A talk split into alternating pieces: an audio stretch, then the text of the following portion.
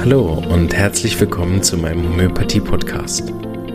Mein Name ist Marvin Zander und ich freue mich darauf, dir diese alternative Heilmethode näherbringen zu dürfen.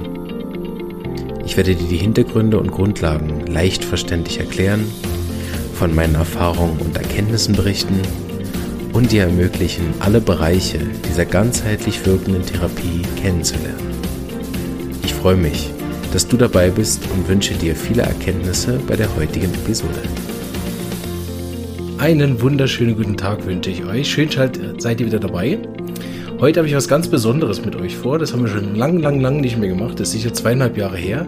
Ein richtiges Live-Interview. Ah, oh, super, das freut mich. Und da haben die äh, Teilnehmer oder Teilnehmerinnen in dem Fall keine Kosten und Mühen gescheut und sind extra für den weiten Weg von Deutschland in die Schweiz fahren, um live dabei zu sein. Ach, das haben wir schon lange nicht mal. Keine Remote-Aufnahme über Zoom, so ein echter Mensch, wo neben mir sitzt. Hallo Sandra. Hallo Marvin, ich freue mich total hier zu sein. Danke für die Einladung. Ja, super schön seid ihr hier. Ähm, wir kennen uns ja, wie ich so viele Leute kennengelernt habe, dank des Podcasts und dank äh, eurem Kanal, den ich gesehen habe im YouTube. Da sprechen wir nachher noch drüber. Aber zuallererst gibt es wahrscheinlich ein, zwei Leute, die dich noch nicht kennen. Ähm, genau, was ich schon sagen kann, ist, dass es Sandra Schulte, sie ist Heilpraktikerin aus Deutschland und ist mit ihrem Mann hier. Der, äh, ich hatte noch nie einen Zuhörer beim Podcast auf. Das ist auch eine, das erste Mal, dass wir einen Zuschauer haben. Ähm, mal gespannt, ob der nachher applaudiert oder so. das, ähm, und genau, stell dich doch mal für die Leute, die dich noch nicht kennen, gerne einmal vor, Sandra. Ja, also ich beschäftige mich jetzt seit 22 Jahren mit klassischer Homöopathie. Ich bin seit 18 Jahren in meiner eigenen Praxis tätig in Remscheid in Westdeutschland für die Schweizer. Und ja, mein Schwerpunkt ist klassische Homöopathie. Ich mache noch ein paar andere Sachen drumherum, aber das ist eben mein absoluter Arbeits- und auch mein Leidenschaftsschwerpunkt. Ja, da haben wir uns ja gut gefunden.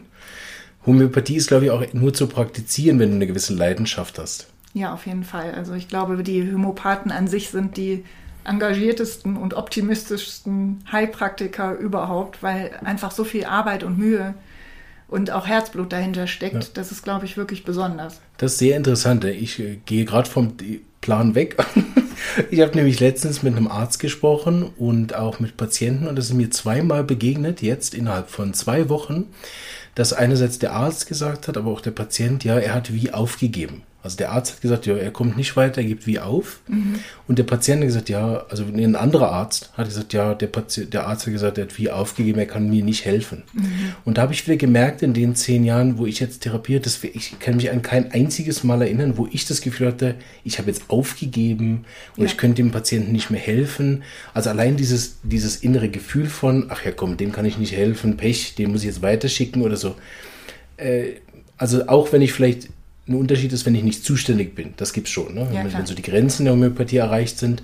Aber solange ich noch in den Grenzen mich aufhalte, dieses Gefühl von ich gebe jetzt auf. Also ich habe immer noch eine Idee, immer noch eine Weiterbildung, immer noch eine Arznei oder dass man den Standpunkt verändert. Wie siehst du das? Ja, genauso. Also ich glaube, dieses Never Give Up, diese Haltung dazu, sowohl in der Forschung zu sein, also zu gucken, gibt's noch neue Mittel für mhm. neue Situationen wie jetzt auch, das hast du ja auch in der Corona-Zeit gesehen, wir haben uns alle auf die Hinterbeine mhm. gesetzt. Nicht, dass wir nicht schon genügend Mittel gehabt hätten, sondern wir haben uns wirklich vernetzt, wir haben geguckt, was entwickelt sich da.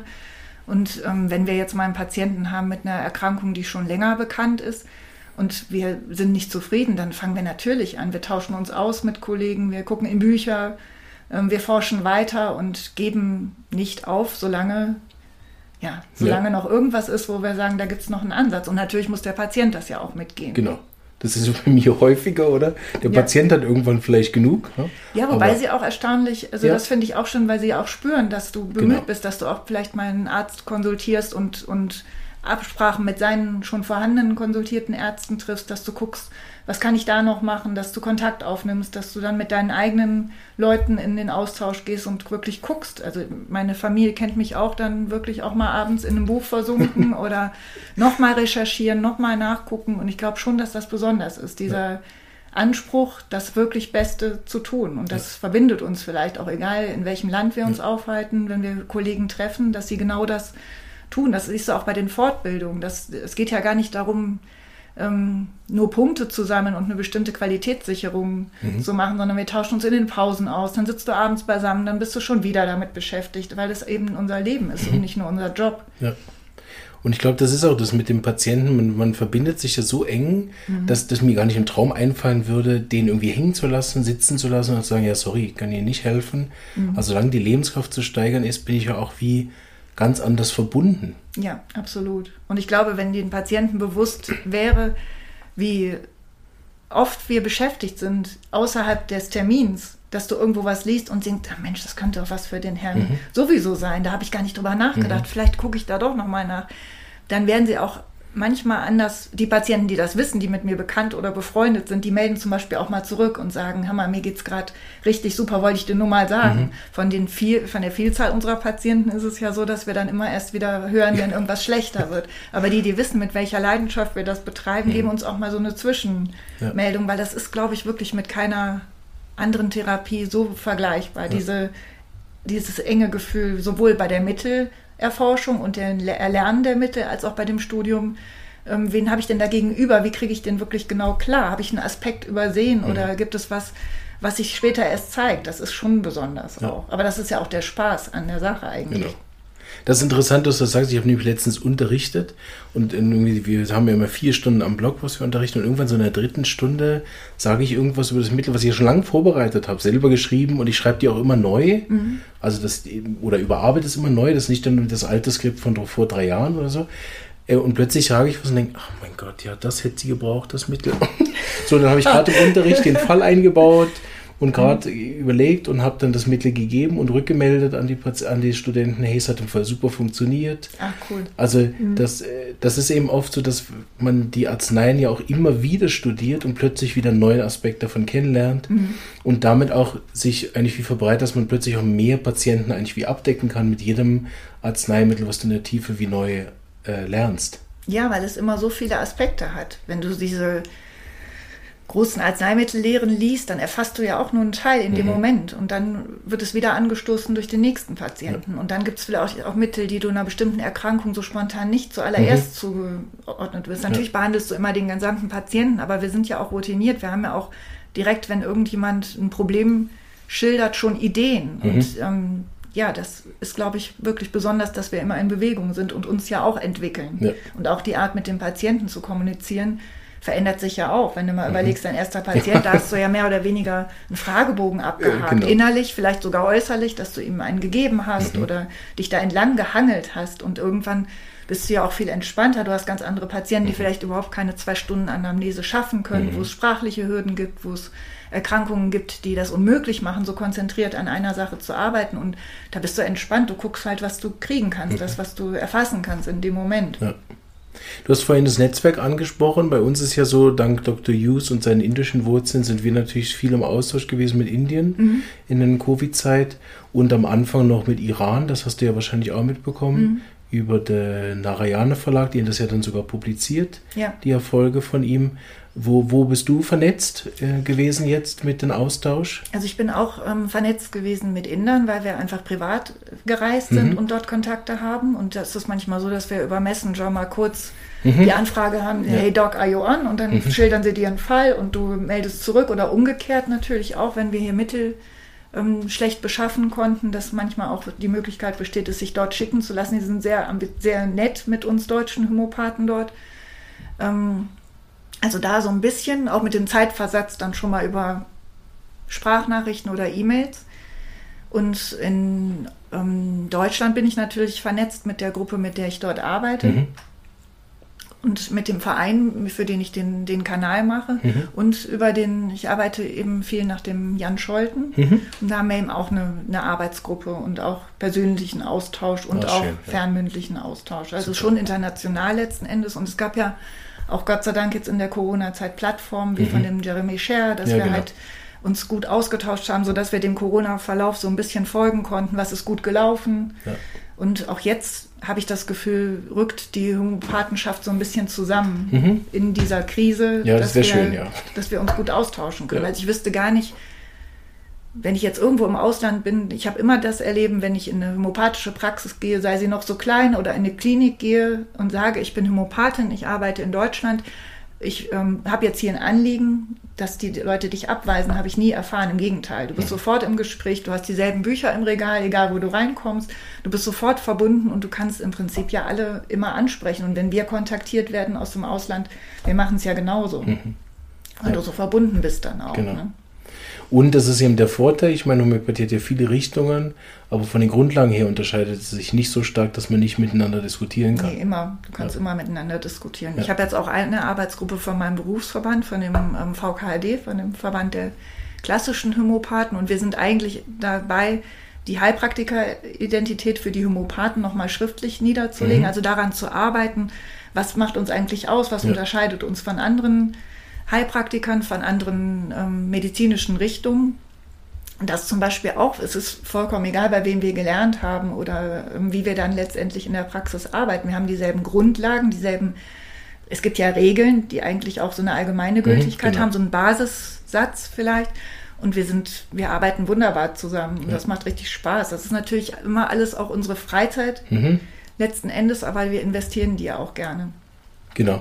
Und dadurch sind wir alle verbunden und können uns auch fachlich austauschen. Ja. Sehr gut, danke für den Ausflug. Wir wollten eigentlich mit was anderem anfangen, da springe ich jetzt einfach ganz frech zurück.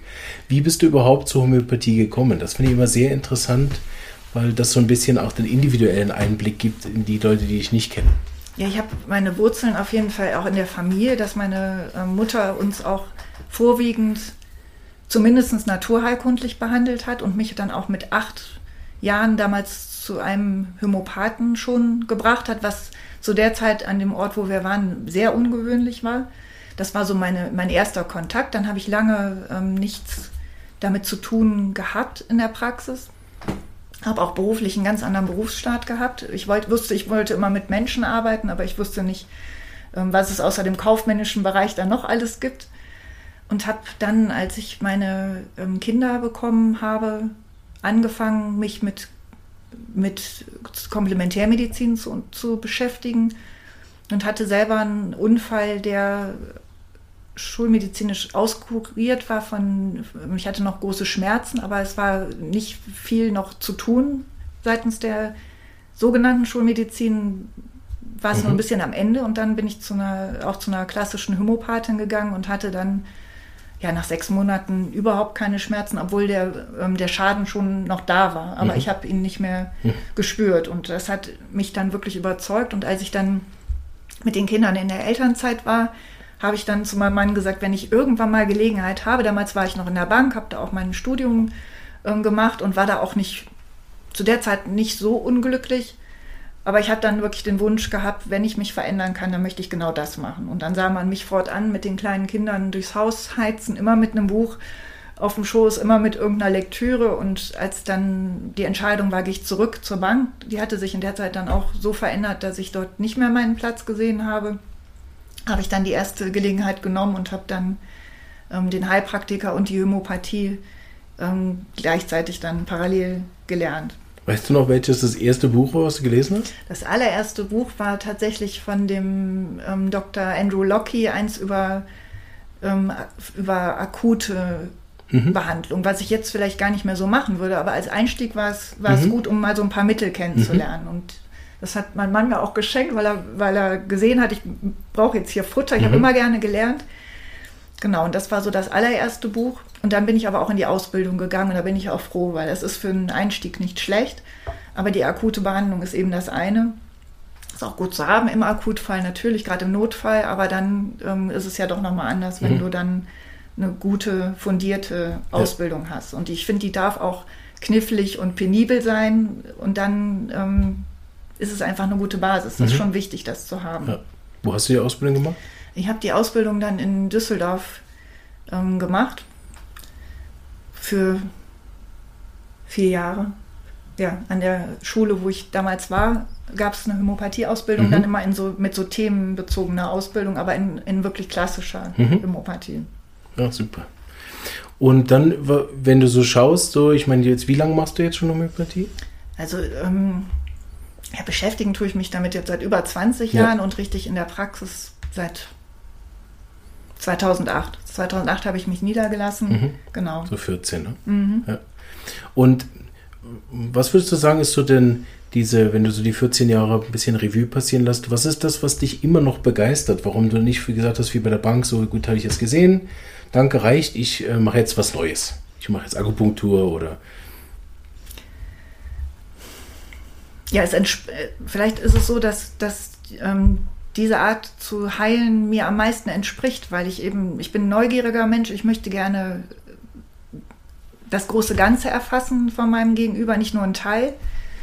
Ähm, es ist mir wichtig, nachhaltig zu heilen. Mhm. Und ich glaube, die klassische Homöopathie ist eines der, ist, wenn, also ich würde sogar so weit gehen zu sagen, es ist die wirksamste Heilmethode überhaupt, weil ich wüsste gar nicht, welche, welche Grenzen du hast, außer deiner Fehlbarkeit natürlich ähm, und natürlich die, die rechtlichen ähm, Abgrenzungen genau. und die Abgrenzung, die die Medizin an sich ja schon hat. Aber du hast ja, du kannst ja im Prinzip alles behandeln. Und mhm. das fasziniert mich total. Sowohl das Studium der Menschen, also zu gucken, wen habe ich da wirklich vor mir, ähm, wo ist der Kern, wie kann ich das einordnen, wer hat zu dieser Erkrankung geführt. Du hast ja nicht einfach irgendein Symptom, sondern es hat ja, es ist ja dazu gekommen. Also das interessiert mich total, wirklich zu sehen, wo sitzt es da, mhm. wie, hat es, wie hat sich das entwickelt und eben auch dann auf der homöopathischen Seite das Studium der Pflanzen, mhm. der Tiere, der Mineralien, der Imponderablen, also dass du wirklich guckst, ich weiß zum Beispiel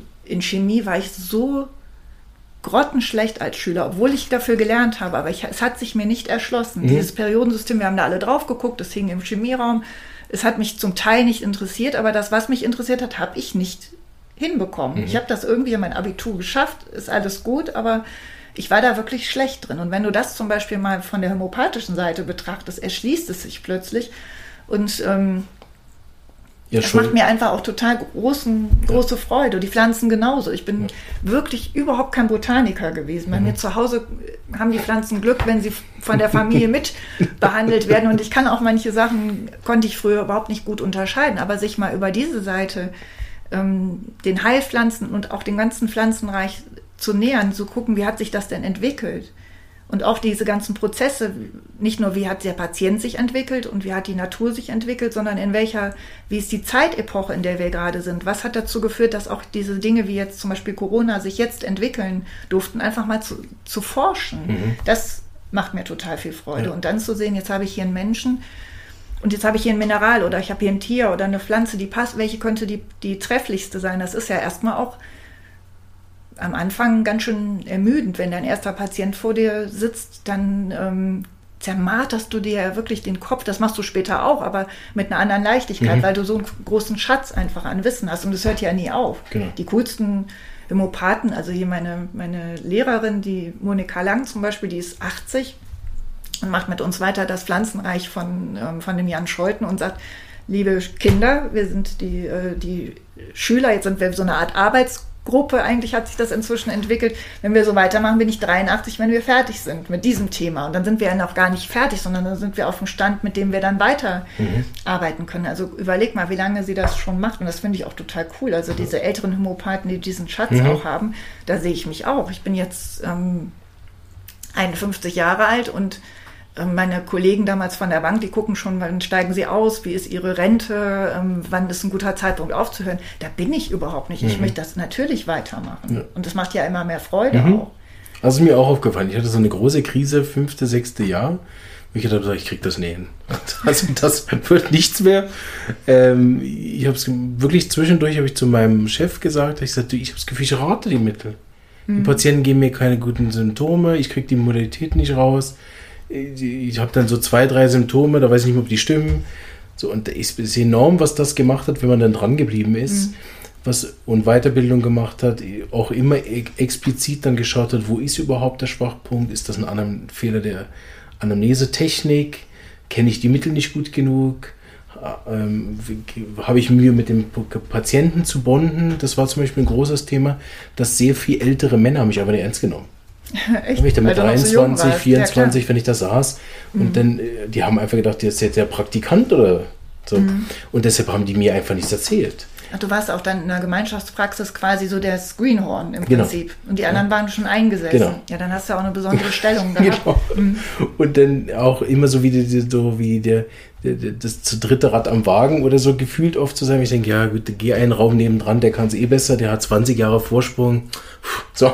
Und sich da wirklich auch durchgebissen zu haben und immer zu sagen, nein, ich bleib da dran. Und, und jetzt mit den zehn Jahren, ich merke einen riesen Unterschied von, von fünf und zehn Jahren. Absolut. Also nicht nur natürlich am, am Erfolg und der Nachhaltigkeit von den Verschreibungen, sondern auch mit der Leichtigkeit, was du gesagt hast. Also wie schwer Homöopathie für mich war Ja. zwischendurch. Und was ich eben rausgehört habe bei dir, das äh, habe ich, glaube ich, richtig gehört, ist diese, dass es einfach auch nicht langweilig wird. Ne? Im Gegensatz zur Bank, wo man vielleicht irgendwann dann eine gewisse Monotonität oder Ru äh, Rituale hat, Routine, das Wort habe ich gesucht, äh, hat, hat natürlich Homöopathie, ist fast das Gegenteil von Routine eigentlich. Absolut, du hast ja mit jedem Patienten eine ganz neue Herausforderung. Es ist ja nicht einer so wie der andere. Mhm. Manchmal hast du ja so eine, so bestimmt auch schon mal, dass dann so Themen kommen, weil du jetzt zum Beispiel was einer Frau mit einer Spätborreliose geholfen hast, die ist in einer Selbsthilfegruppe und schickt dir den ganzen Mhm. Plan. Ja, Und die denken dann, du bist gut mit Spätborreliose. Du bist natürlich nicht gut mit Spätborreliose, sondern du hast bei diesem Patienten das richtige Mittel gefunden. Deswegen hat die Gruppe von, weiß ich nicht, wie viel es damals waren, sechs Leute, die dann noch hinterher kamen, die haben ja nicht eine, eine davon hat das Mittel der anderen bekommen, weil wir ja eben nicht die Spätborreliose, sondern die Patienten in ihrer Ganzheit behandeln. ja, Aber ähm, deswegen, es hilft dir ja gar nicht, dass du Erfahrung hast mit einer Erkrankung. richtig, ja.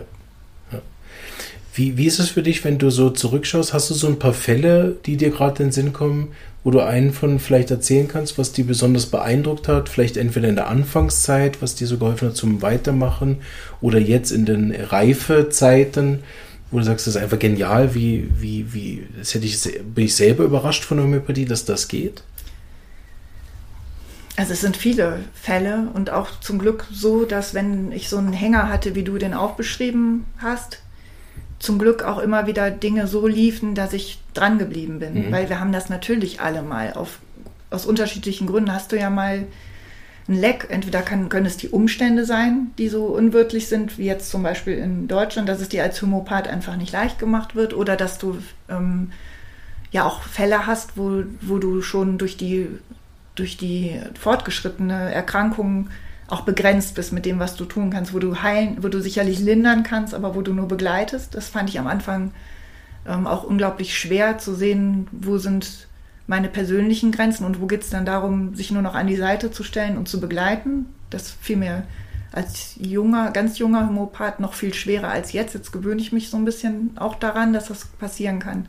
Was ich am eindrucksvollsten finde, sind immer die Dinge, wo mir, weil ich auch, ich bin schon sehr genau, was die, was diese klassischen schulmedizinischen Ansätze angeht. Also ich gucke mir schon die Befunde, das Labor alles sehr genau an. Manchmal mache ich es auch noch selber hinzu.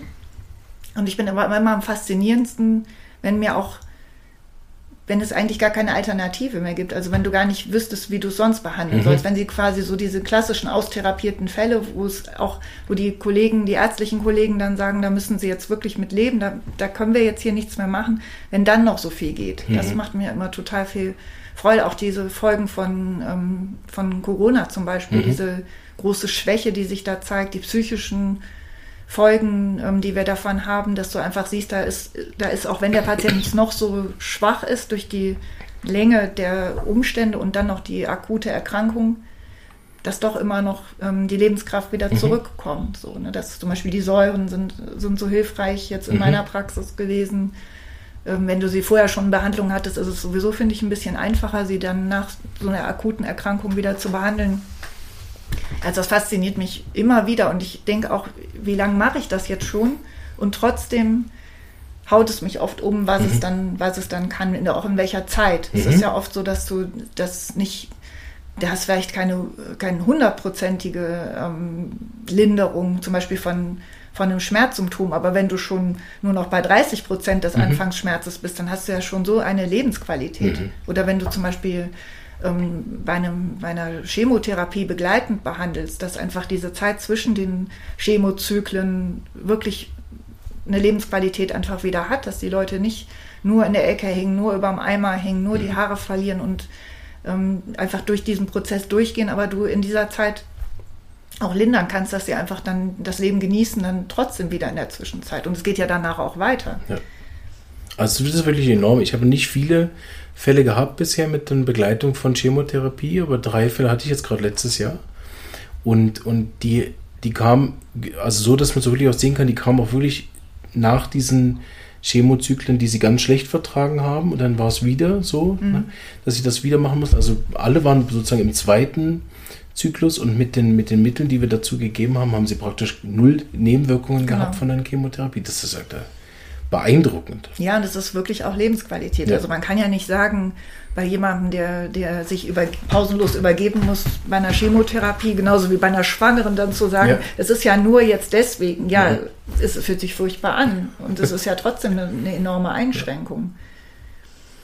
Du hast vorhin gesagt, mit der Homöopathie in Deutschland. Ich bin ja jetzt schon länger in der Schweiz, bin vielleicht nicht mehr so drin, aber ich höre natürlich viel von euch. ähm, willst du ein bisschen erzählen, wie das im Moment so ist für dich jetzt ganz persönlich? ja, es ist ja schon länger im Prinzip so, dass die, die Homöopathie einen recht schweren Stand hat. Als ich in der Schule war, als ich in der Ausbildung war, gab es diesen jährlichen Bericht in einer großen deutschen Schrei Zeitschrift, mhm. wo sie sich jedes Jahr im Sommerloch mit mhm. einem Homöopathiebericht die Zeit totgeschlagen mhm. haben und wir das eigentlich schon wussten, dass der kommt, auch die Patienten, wir konnten darüber lachen und haben mhm. gesagt, da ist er wieder. Ja. Typisch. So, und jetzt hat das aber doch eine, eine Schlagzeile angenommen, die schon unerfreulich ist und die dem, dem, was wir tagtäglich in unseren Praxis erleben, überhaupt nicht entspricht.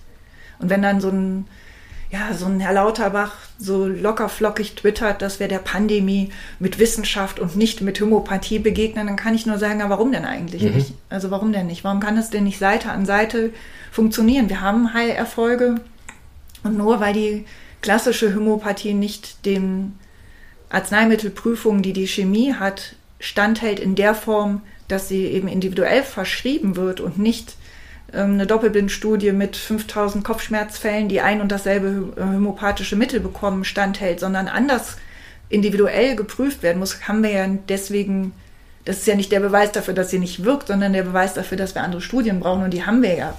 Und jeder, der damit arbeitet, weiß natürlich, dass dass wir damit Erfolge haben.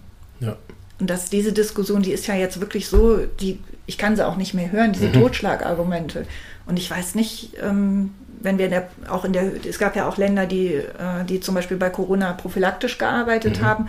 Und warum kann man sich das denn nicht angucken? Mhm. Also wir hätten mit Sicherheit viel, viel besser gearbeitet und bessere Ergebnisse gehabt, wenn wir gerade jetzt in der Pandemie, die wir hatten, die ja noch nicht ausgestanden ist, ähm, die Komplementärmedizin und auch die klassische Homöopathie ernster genommen hätten, wenn wir Tipps gegeben hätten, wie können wir denn unser Immunsystem wirklich unterstützen, dass wir nicht in die Angst gehen, dass wir uns mental stärken, dass wir uns mit durchaus auch stofflichen Zusatzprodukten ergänzen. Und dann eben im Fall, ich weiß nicht, ob ich es unbedingt, ich habe es jetzt nicht prophylaktisch genommen, obwohl ich die ganze Zeit mit Patienten gearbeitet habe, habe ich jetzt keine ähm, Homöopathie im Vorfeld eingenommen, aber die Kollegen, ähm, die das jetzt zum Beispiel in Indien gemacht haben, haben ja durchaus ihre Erfolge. Also ähm, ich weiß nicht, was schlimmer ist, wenn, wenn so eine Regierung dann sagt, das kommt gar nicht in Frage oder wenn man es probiert. Also was, was haben wir denn zu verlieren gehabt? Also da hätte ich mir schon einen ganz anderen Austausch auch gewünscht. Ja, ich habe letztens getwittert, bei all den Erfolgen, die wir mit Covid hatten, ist es nicht inzwischen schon unterlassene Hilfeleistung, Homöopathie nicht ja. anzuwenden. Ja. Und dem Twitter setze ich mich ja gern auch dem Shitstorm dann aus. Inzwischen habe ich gefunden, wie man das macht. Man kann oben drauf stellen, diesen Gespräch stumm schalten. das heißt, ich twitter das nur noch und äh, schalte dann auf stumm, oder? Einfach, weil ich jetzt auch die Diskussion über die drei Jahre ein bisschen zu oft geführt habe. Aber du und, machst es dann auch gerne, dann ja, bist du auch ein bisschen kämpferischer. Ja, ich, ich, finde, Frau Hughes hat mich da sehr inspiriert. Mhm. Die Frau von unserem verstorbenen mhm. Lehrer. Sie hat gesagt, was sie schade findet und das war besonders in der Anfangszeit von Corona, wo plötzlich alle mega Angst hatten in der Schweiz. Oh nein, wir dürfen das alle nicht behandeln, oder?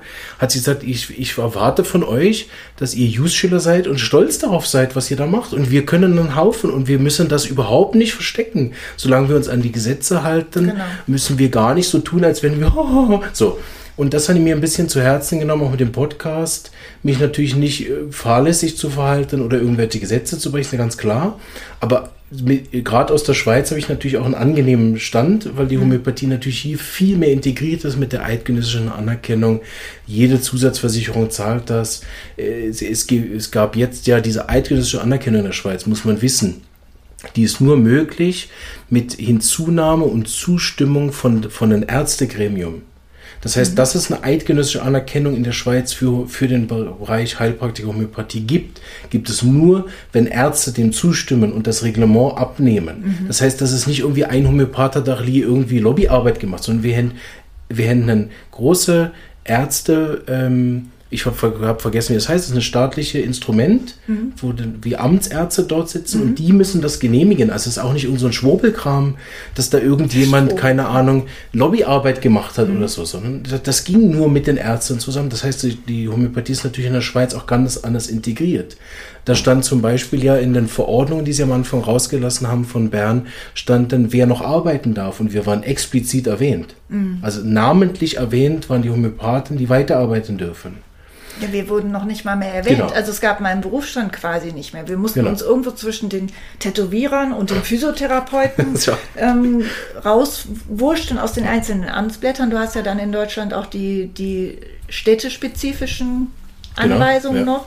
Ja, und ich wusste manchmal, also wenn wir nicht mit unserem Berufsverband da zum Teil im Austausch gewesen wären, hätte ich, ich habe, es gab zwei Tage, an denen ich nicht wusste, ob ich geöffnet, ob ich die Tür aufmachen darf. Genau, ob überhaupt was geht. Gell? Genau, und das ist doch total verrückt. Und deshalb erlaube ich mir das im Twitter auch, ehrlich gesagt, weil ich mich auch sehr, also nicht nur in, in meiner Praxis bestätigt sehe, durch dass ich ja sehr viele Patienten habe, sehr viele Leute mich weiterempfehlen und äh, aber auch von der Schweiz her den, die Rückendeckung bekomme, erlaube ich mir das auch im Twitter ein bisschen positiv zu provozieren. Ne? Ja, aber warum denkst du denn, ist es so?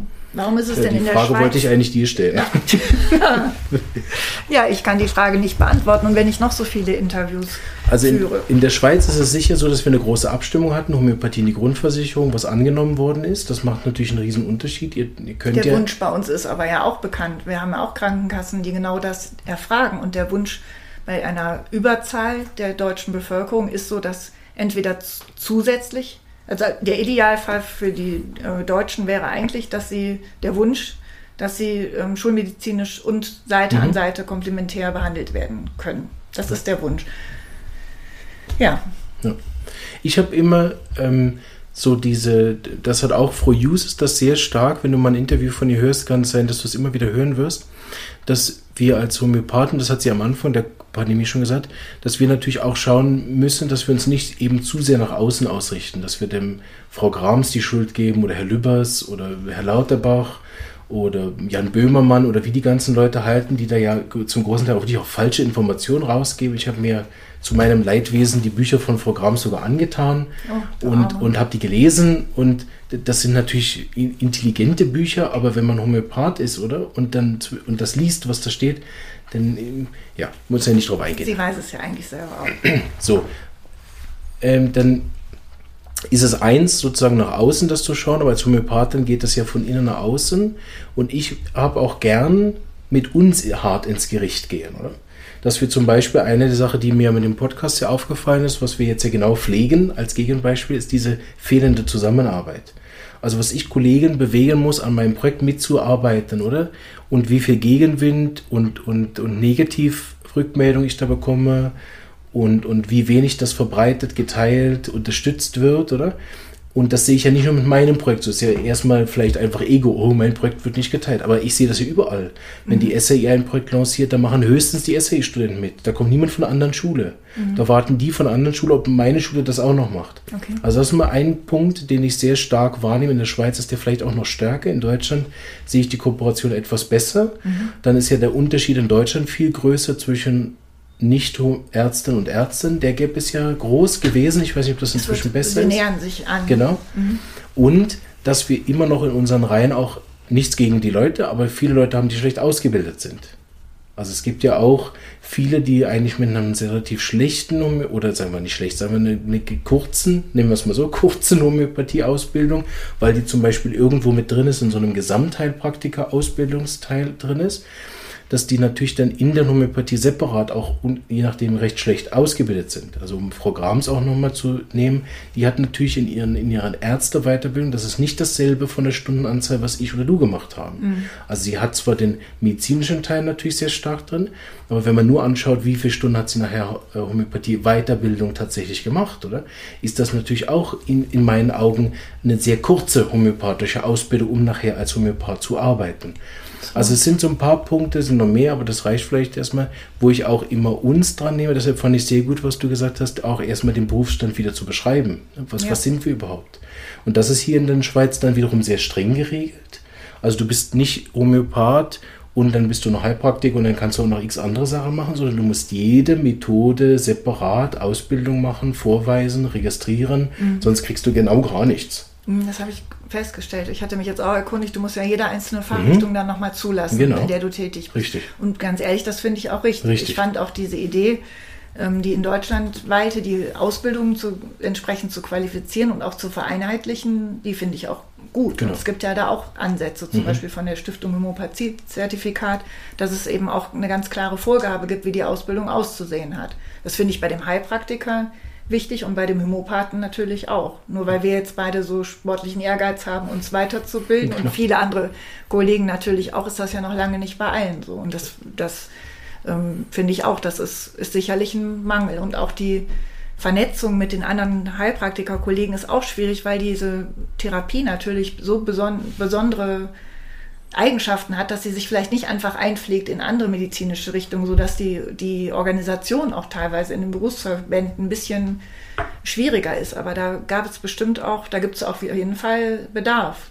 Auch mit den ärztlichen Kollegen. Wir ziehen ja letzten Endes, was die, was die Hämopathie angeht, schon an einem Strang. Mhm. Und warum soll man denn da nicht mehr im Austausch sein? Das habe ich aber jetzt an meinem Wohnort, erlebe ich das auch nicht so. Mhm. Also da, wo, wo ähm, ich arbeite, habe ich mit den ärztlichen Kollegen die arbeiten nicht unbedingt homöopathisch, aber die, mit denen ich Patienten teile, überhaupt kein Problem. Mhm. Also gar nicht, im Gegenteil, dass wir ja. uns wirklich auch dann ähm, absprechen, die Patienten nochmal ähm, zurückschicken, mhm. nochmal Dinge abklären, das funktioniert wunderbar. Ja, super.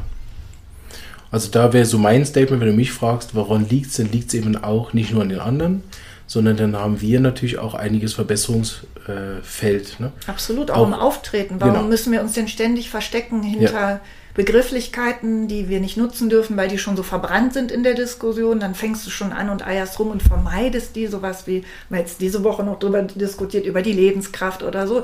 Ja, aber es wird, wenn es die Sache doch richtig trifft, mhm. warum darf ich sie dann nicht so beschreiben? Wir kriegen ja sowieso Gegenwind, aber wir mhm. kriegen Gegenwind, weil die, weil die Sache vielleicht unerwünscht ist. Ich würde auch mal denken, in Deutschland ist es so, dass die dass es da durchaus wirtschaftliche Entscheidungen gibt, mhm. die über die Gesundheit hinausgestellt mhm. werden und dass deswegen sie so einen schweren Stand hat, ja. weil sie eben mit relativ geringem monetären Aufwand eine, eine sehr große, einen sehr großen Effekt hat. Und mhm. das ist ja auch nicht überall gewünscht. Ja, das kann ja kein Zufall sein. das, mache ich auch manchmal in Tweets, wenn dann mhm. Leute bei mir waren, dass ich dann hinterher noch schreibe, was sie gekostet hat.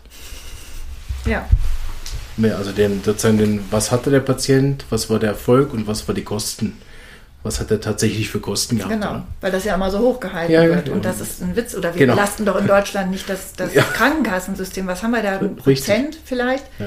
Wofür hauen wir denn hier überall Geld raus, was wirklich fragwürdig ist? Und Manchmal. von den Heilpraktikern sind die Homöopathen schweizweit die günstigsten. Also wir belasten die Gäste, weil die, die anderen äh, Richtungen von der Naturheilkunde, die haben viel mehr Ausgaben, weil die viel mehr auch Arzneimittelkosten haben Eben. oder Verbrauchsmaterialien, die, die, die mitverrechnet werden. Das heißt, die Homöopathen haben im Schnitt 100.000 Franken weniger im Jahr als viele andere der anderen Bereiche. Also genau, also ich sag mal, wenn es, wenn es ein Grund ist, reich zu werden, wirst du nicht unbedingt Richtig. Homöopath. Also wir können bestimmt, wenn wir fleißig sind, gut leben, ja. ja. Aber bestimmt steht da nicht das im Fokus. Nee. Also ich wäre dann auch bei der Bank geblieben. Ja, genau, das, wär, das hätte ich dir auch empfohlen. Ja.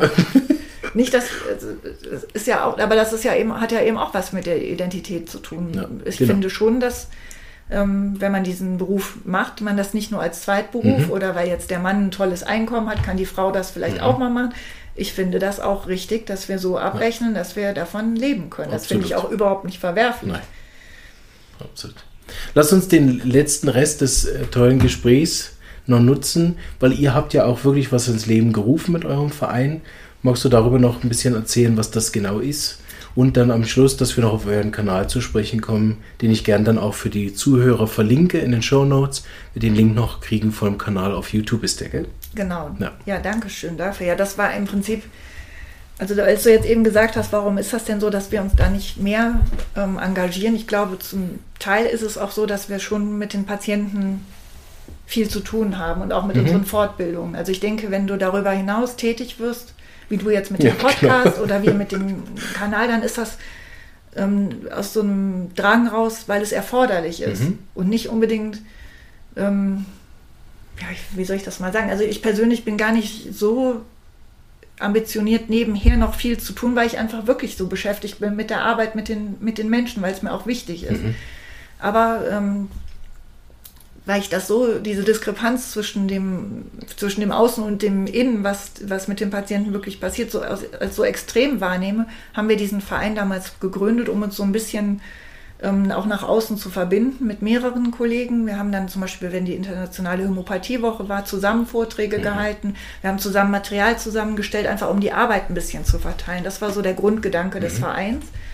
Ähm, wir sind da auch nur zu, zu dritt in der Gründung und haben dann unsere Netzwerke, mit denen wir arbeiten, noch mit reingenommen und sie gebeten, uns so ein bisschen Input mhm. zu geben in Form von Interviews und haben dann nochmal ihn neu auf die Beine gestellt mit dem Kanal. Mein Mann, der eben auch filmt, der Thomas, der hatte eine Zeit lang das Büro in meinen Praxisräumen und hat, fest, hat mitbekommen, wie die Patienten rein und raus gingen, ist auch teilweise in kurze Gespräche verwickelt worden und hat das dann quasi auch mal live erlebt, was in so einer Praxis passiert. Jetzt in meiner Praxis mhm. in diesem Fall. Und der hat, den hat das auch wahnsinnig gestört, ähm, wie die Homöopathie dann teilweise in den Medien verrissen wurde und was er dann aber erlebt hat, auch mit den Patienten und hat gesagt, das kann nicht sein. Ich will auch einen Teil meiner freien Zeit quasi da reinstecken, um das zu filmen, um Interviews zu machen. Wir machen jetzt was, weil mhm. es uns so genervt hat einfach. Und dann so fing das an, dass wir dann diesen YouTube-Kanal ähm, gegründet haben und das hat er netterweise technisch auch unterstützt. Und so haben wir angefangen, kleine Interviews zu machen, weil wir auch gerne auf Reisen sind und vor Corona auch viel auf Reisen waren. Haben wir dann auch unsere Auslandsaufenthalte genutzt, um Interviews durchzuführen mit den, mit den mhm. Kollegen, was uns beiden sehr viel Freude bereitet, weil du auch immer wieder verbunden mhm. bist über die Arbeit. Und so haben, hat, ist dann eben dieser Kanal entstanden. Und eben vor allen Dingen auch, um etwas zurückzugeben an diese wunderbare Heilkunde, ja. ja, dass sie einfach Bestand hat. Und meines Erachtens müsste sie noch einen ganz anderen Stand haben. Es sollte immer, egal was du, was du medizinisch machst, sollte meine, meines Erachtens immer ein Homöopath anwesend sein. Egal, ob es in der Chirurgie ist, ob es in der Psychiatrie ist, das sollte immer Mitbestandteil einer, einer medizinischen Behandlung sein. So wäre es zumindest mein Wunsch und auch der Wunsch von, von meiner Arbeitsgruppe, wo wir sagen, das ist eigentlich, sollte das ganz oben stehen. Es ja. müsste einen ganz anderen Stand haben. Und jeder, der damit arbeitet oder auch selber, die meisten Homöopathen haben ja ihre eigene Geschichte mit der Homöopathie und wissen um die Wirksamkeit. Ähm, der, ich glaube, das teilt jeder diesen Wunsch. Mhm. Und deswegen haben wir das gemacht, einfach um das ähm, zu festigen. Und es ist ich habe nicht so einen sportlichen Ehrgeiz wie du, was Twitter angeht. Mich, mir zieht es, wenn ich zwischen zwei Patienten mal kurz ähm, bei Instagram oder Facebook was lese oder der Thomas mir einen Kommentar weiterleitet, dann denke ich manchmal, boah, nee, jetzt will ich das nicht eigentlich auch noch machen. Also mich nervt es manchmal eher. Ich bin aber auch ein anderer Typ und ich habe auch eine andere Zeit, die ich dafür investieren mhm. möchte. Mich stört es irgendwie, aber manchmal bin ich dann auch so angenervt, dass ich sage, okay, komm, dann damit muss ich, da muss ich dann eben auch durch. Ich will dafür einstehen und mhm. ich will was Gutes dafür tun. Und ich hoffe, da so einen kleinen Beitrag zu leisten, dass sie einfach einen anderen Stand erhält und den Stand bekommt, der wichtig ist ja. einfach. Wir haben so viel zu tun. Guck mal, was jetzt für ein Schaden ähm, passiert ist. Allein durch diese Pandemie, durch die Maßnahmen, durch die Erkrankungen, durch die Folgen der Impfung natürlich auch noch. Die Leute sind ja nicht gerade gesünder geworden. Ich würde nee. denken, wir haben einen wirklich ziemlich katastrophalen Gesundheitsstand ja. und die meisten Leute, die großen Schaden erlitten haben, haben wir ja noch gar nicht in den Praxen gesehen. Also genau. wir, wir, wissen vieles gar nicht. Wir sehen die ersten Zahlen, wir sehen Suizide bei den Kindern, die wir vorher in, der Alters, in den Altersgruppen nicht hatten. Wir haben so eine Ahnung von den Leuten, wie sie jetzt sind, wenn sie in die Praxis kommen. Aber das sind ja schon die, die mit uns Kontakt haben, also die gut durch die Zeit gekommen mhm. haben. Ich will ja mal gar nicht wissen, was noch in den nächsten fünf bis zehn Jahren passiert. Und dafür brauchen wir alle medizinischen Ressourcen, die wir überhaupt nur kriegen können. Und da, da müssen wir ähm, müssen wir zusammenarbeiten und müssen das wirklich mobilisieren. Und wir brauchen auch junge Kollegen, die die ja. Ausbildung machen. Die haben ja teilweise schon gar keine Lust mehr, sich da zu engagieren, weil ähm, die Lobbyarbeit so ist, wie sie ist. Also da, da wollen wir einfach ansetzen mit dem Kanal, ähm, dass die Homöopathie einfach einen guten Platz bekommt oder ihn zumindest zu stabilisieren. Schön. Das war die Idee. Ja. Da sind wir im Geiste verbunden mit der Idee. Genau. Bei mir war es tatsächlich noch ein bisschen egoistischer. Gell? Ich wollte einfach einen Podcast hören.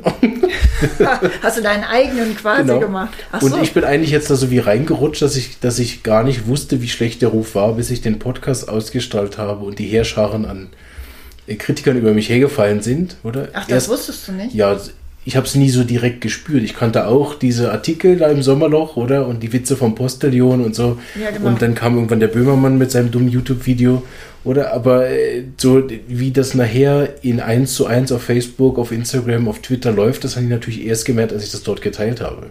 Und hättest du es denn gemacht, wenn du es gewusst hättest? Ja. wahrscheinlich dann noch, äh, dann wäre ich natürlich noch ein bisschen anders gestartet, wahrscheinlich. Mhm. Weil so hat es mich recht überrascht. Mhm. Und da durfte ich aber auch, das, ist, das nehme ich dann wie eine Homöopathie, ich nehme das als Wachstumschance. Mhm. Ja, dann habe ich einige Diskussionen geführt, viel Zeit dafür verbracht oder und gemerkt, okay, es bringt ja gar nichts. Das ist ja mhm. keine offene Diskussion. Mhm. Ne? Und das ist einer gegen 60. Inzwischen äh, kommt ja schon ein guter Kachelmann im Twitter zu mir und, und beschimpft mich. Und inzwischen merke ich nach den drei Jahren, so ist es mir völlig egal. Also es ist wirklich mir völlig egal.